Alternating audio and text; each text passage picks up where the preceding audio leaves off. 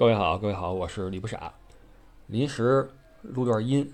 我这是在酒店里边手持手机，以宙斯惯用的方式录这段音频，很别扭。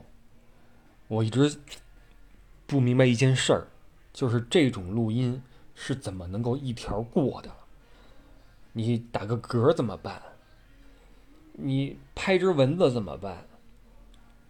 说着说着被口水呛了怎么办？打磕巴了怎么办？这玩意儿怎么一条过的啊？这真是功夫啊！呃，我只是想跟各位说一声，本期节目晚个一天上线，因为呢，我是周五就出来自驾转一圈，周日晚上回家。当然。咱未雨绸缪，已经在周四把这节目录好、剪好，并且上传完毕了，设定在周日早八点放出。但这几天我开车的时候呢，就回想在这期里面我说的一些观点，觉得有那么一点不妥，有一些不妥。但是我又没带笔记本，没法重新剪辑，把那些不妥的给它删掉，所以干脆直接就下架，然后等我回去之后重新再。弄一下再放出来，各位不用觉得遗憾，因为并不是什么呃特别敏感的东西啊，只是有些话觉得可以换个说法，不然的话又会引起一些误解什么的，就这么简单，就是想跟各位说一下这个事儿。实际上这个我觉得最近我非常患得患失，呃，尽管我不看评论，但是微博上面的大环境，包括。一些音呃那个短视频软件里边的大环境，对我造成了非常深的影响。我觉得现在这个环境真的是很很很很很恐怖啊，非常恐怖。所以有些话我得给它剪掉，省得那什么这个那个啊。嗯，但是意思还是那个意思啊，只不过换个说法，好吧？各位自行去发挥去脑补就好了，就是这么一个事儿。实际上，这就连这一段音频，各位您听到的已经是我录的。第三遍了，第一遍为什么不成呢？第一遍我我今天去了一个啤酒厂参观，临走人送我一瓶啤酒，完了到酒店之后呢，我一边吃那土耳其烤肉夹馍啊 kebab，一边喝啤酒，喝一肚子气儿，所以第一遍录的时候咣叽咣叽打那个酒嗝，完了这他又不像我平时录音那种方式，我拿笔记本我给它。对吧？我剪一下，修一下，这是一条过呀，这这 live 啊，这个啊不行啊，废了。完第二次录，第二遍录的是什么呢？你们你们听我这个音乐怎么样？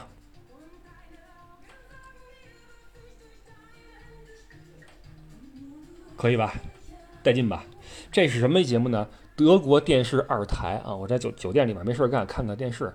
呃，请了过去的一些金曲的那个。歌手啊，重新登台在演唱当时的金曲，那都是那个六七十年代、七八十年十年代，包括九十年代的歌了。那我在第二遍录的时候呢，就顺便呀发表了一下我对这边的这种，嗯，这种节目，类似这样的节目，跟国内类似这样的节目的一个比较。比完之后就完了啊，然后刚才发布。发布之后一想不行，还是下架吧啊，下架吧！现在这个环境太要命啊，太要命！不说了啊，呃，然后呢，我呃这期节目呢，就是那个那个晚一天更新这期节目呢，其实也没什么正事儿，说了说我回来的一些情况，路上的事儿，呃，疫情的情况。这两天呢，又看了一些新的数据啊，比如说今天听广播。如果没听错的话，德国已经有百分之四十二的人完全接种了疫苗啊，就是两针打完。那还有一部分人呢是在等第二针，嗯，那还有一部分人呢就接种意愿就不强了，就觉得我就不打了。但是德国这边有个政策很有意思，是我这期节目节目里面没有说的，就是我这次出来才体会到，就是我在巴伐利亚嘛，巴伐利亚这个住酒店呀，你必须提供你的核酸阴性证明。而核酸阴性证明在这个地方呢，有效期只有二十四小时。你像我，我今天是第二天晚上住酒店，我昨晚上为了住店就已经出示了一次阴性证明，那到今天过期了，所以今天我要再去做一次核酸检测。这就是为什么德国现在城市里面很多地方能够做一个快筛、快速核查，就是你去啊，你去，我说我要筛一把，人说你请坐啊，然后来啊，这个什么拿棉签儿鼻子里边蘸一蘸，十五分钟之后出结果，你拿着这结果这证明啊，negative。你就可以去住店也好，去吃饭也好，这是在巴伐利亚啊。而你只要接种了疫苗，或者你曾经从新冠中康复，这两类人就可以畅行无阻，想干嘛干嘛了啊。然后这个像巴伐利亚这边呢，是进公共场所，你进电梯、进什么火车、坐公车。呃，进商店需要戴口罩，而且必须是 FFP2 口罩啊，不能是那种医医用口罩，并且还得再严格一点。但是在什么大街上就没人戴口罩了啊，基本上就是这么一个态势吧。我相信随着疫苗接种率的再度的提升，大家对这事儿的接受度啊会更多一些，开放的也会更彻底一些，然后疫情能够真正的常态化一些啊。然后其实他们这边这个政策呀是非常鼓励你去打疫苗的，他不是用鸡蛋或油去鼓励你，也不是用精神感召你，也不是用责任心去催促你，而是用实际的一个好处去诱惑你。你比如说，连我自己，我因为嗯有颗星在体内啊护体，但无奈咱们这个就两边没有互认嘛，所以我是想有机会我再打一个这边的疫苗去。然后我就可以就四处走了嘛。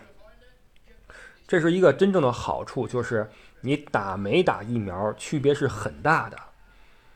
为什么咱们之前说过，说在咱们国家，大家接种疫苗的意愿不强，因为你打了之后，在你的行动自由度上，包括在政策上，跟没打是一模一样的。你打完之后一样需要健康码，需要隔离，需要如何如何，这个就不利于。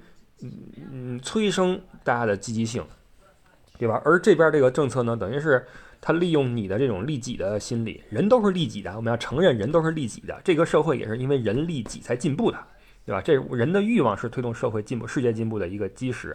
他利用你利己的想法，就是我要打疫苗，我好我好我好方便我走动嘛。然后你去把这事儿给办了去。实际上，一个一个社会啊，一个这个这个。它保障你每个人利己之后的利益就能赚起来了，你想想是不是这么回事儿？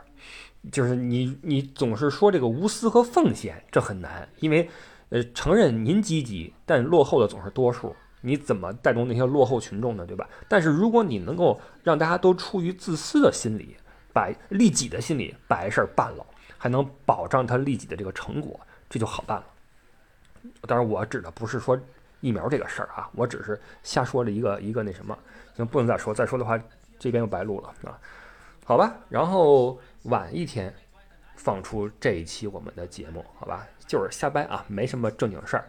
好，各位今天愉快，我是李不傻，拜拜。